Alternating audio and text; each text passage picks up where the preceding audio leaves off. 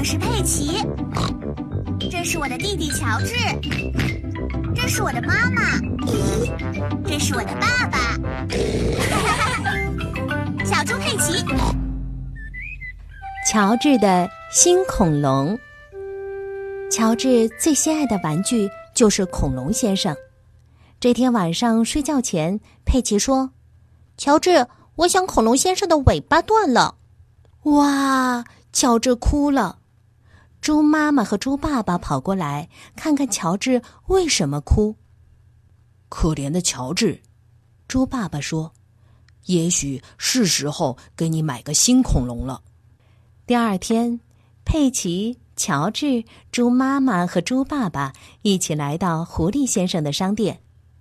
看，乔治，猪爸爸指着橱窗说：“这有一个大恐龙。”恐龙！嗷！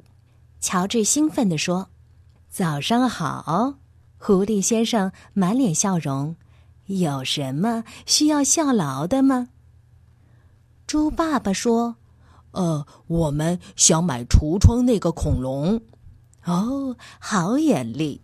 狐狸先生说：“这是吼叫龙，它会走路，会说话，还会唱歌呢。”嗷呜！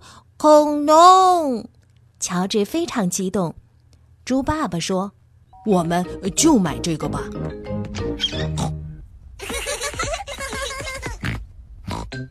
花园里，乔治把吼叫龙抛起来接住，抛起来接住。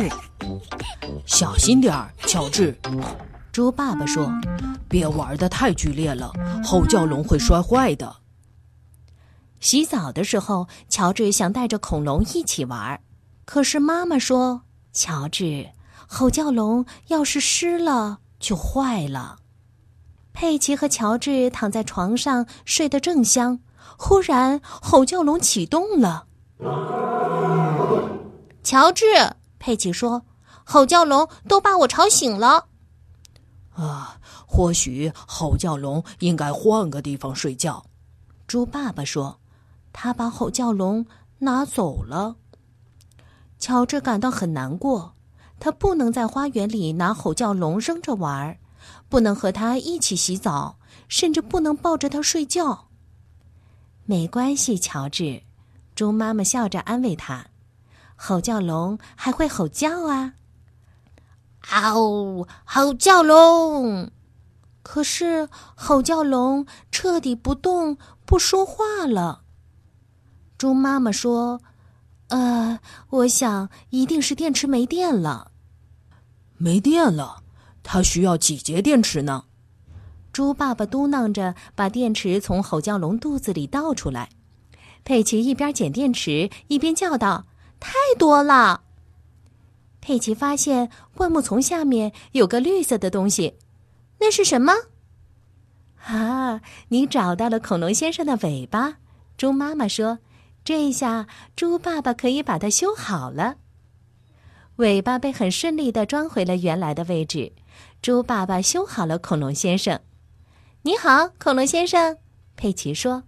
乔治回答：“嗷，恐龙！”在这个世界上，乔治最心爱的玩具就是恐龙先生。